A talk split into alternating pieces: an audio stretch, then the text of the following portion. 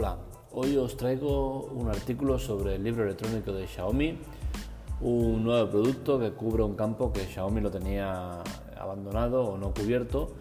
Eh, ya sabemos que Xiaomi se dedica mucho a cubrir todo tipo de, sectores o parcelas sin dejar eh, títere con cabeza. Da igual si tiene relación o no con la tecnología, en principio sí que ya lo hacía, pero ahora ya ha pasado de eso sino que se lo digan, por ejemplo, al paraguas, a, las bambas, vale, las bambas sí que tienen algo de tecnología porque se puede sincronizar, pero el paraguas no, el bolígrafo tampoco y así muchas otras cosas que no tienen relación ninguna con la tecnología, pero que Xiaomi ha decidido cubrir esos campos.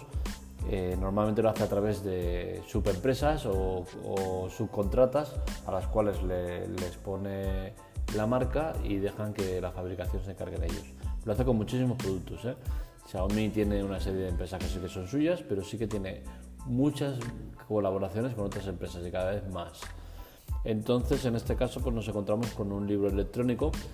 Eh, concretamente, su nombre es Incase Smart Electronic Paper y no sé si lo he dicho correctamente, ya que mi inglés no es muy fluido, es inglés de Cuenca, pero bueno. Y es eso, es un libro electrónico eh, y en el artículo nos dedicamos un poco a, explicar un poco las características, si vale o no la pena, cosas buenas, cosas malas y bueno, eh, básicamente lo más importante que podíamos decir de este producto es que tiene una pantalla de 10,3 pulgadas, en la cual ya me encargo de matizar y, y dejar claro que me parece excesiva porque este producto es extraño es un producto que viene, viene con stylus, que es el lápiz este para poder dibujar y hacer tonterías en la pantalla. Entonces sí que para el stylus eh, la pantalla es adecuada porque son 10,3 pulgadas, pero para lectura yo creo que es una pantalla excesivamente grande. Yo prefiero productos de 7-8 pulgadas para este tipo de, de, acción, que es la de leer libros básicamente. Y este producto quizás está un poco poco ubicado en, el, en, la parcela que quiere cubrir. Parece que quiere cubrir dos terrenos que son el de, el de la lectura. Eh, a modo de tinta de papeles sí que está muy bien porque es un, la tinta de papel electrónica no consume apenas electricidad, o sea, no consume batería, pero lo de añadir el stylus pues la obliga a hacer una pantalla más grande porque obviamente en una pantalla de 7 pulgadas el stylus como que no tiene mucho sentido y entonces está eso, entre dos tierras y no, no, no acaba, de estar, no, no, acaba de ser un producto definido. En el producto en sí tampoco vemos mucha esencia Xiaomi en él. Eh, la marca principal en la pantalla no está, no, hay una marca extraña, no, no, es un producto que lo acabes de asociar con Xiaomi.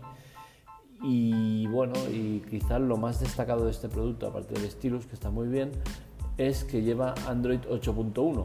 Vale, no es la última versión, pero tampoco la vas a necesitar en este tipo de productos donde no, no vas a hacer un uso de aplicaciones eh, de, mucha potencia, ¿vale? Entonces sí que si, sin saberlo, porque no lo sabemos, si consigues instalar muchas de las aplicaciones comunes, que podemos instalar en cualquier teléfono eh, puede ser un, potente dispositivo, porque imaginaros que ponemos una aplicación del tiempo, imaginaros que ponemos una aplicación de leer periódicos y pues sin ir más también una aplicación de mensajería como Telegram, eh, entonces el producto pasa de un aprobado bien a un notable, porque no sé vosotros, yo uso eh, la pantalla de móvil entre 6 y 8 horas al día.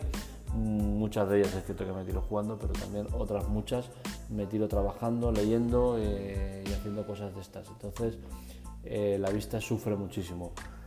En, el iPhone, curiosamente, todavía sufre más. No sé por qué motivo.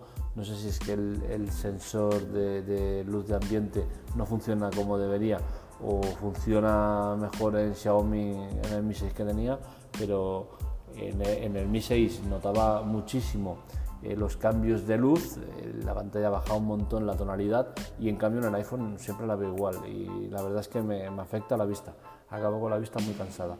Entonces, eh, con este producto, que no lo voy a comprar, ya os digo, porque no, no me convence ni, ni, el precio ni el, ni el tamaño, sí que es cierto que en ese aspecto podría facilitarme muchísimo la faena.